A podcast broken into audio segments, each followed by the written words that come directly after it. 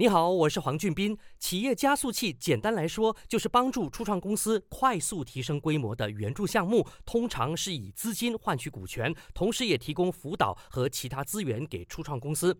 初创公司得有可行的基本产品和服务，并且有固定的执行团队，才有机会进入企业加速器的甄选范围。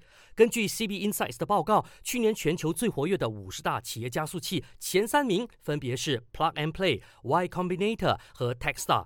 二零二零年到二零二二年，Plug and Play 进行了两千七百八十六个项目，Y Combinator 做了两千四百五十九个项目，TechStar 推进了一千六百二十五个项目。Amazon、Microsoft 和 Alphabet 这三大科技巨头的企业加速器在二零二二年也是火力全开。去年，Amazon 的企业加速器项目增加了百分之两百四十七，Microsoft 的提升了百分之一百一十八，Alphabet 的多了百分之八十四。那么，这么多的企业加速器项目，有没有亚洲区的呢？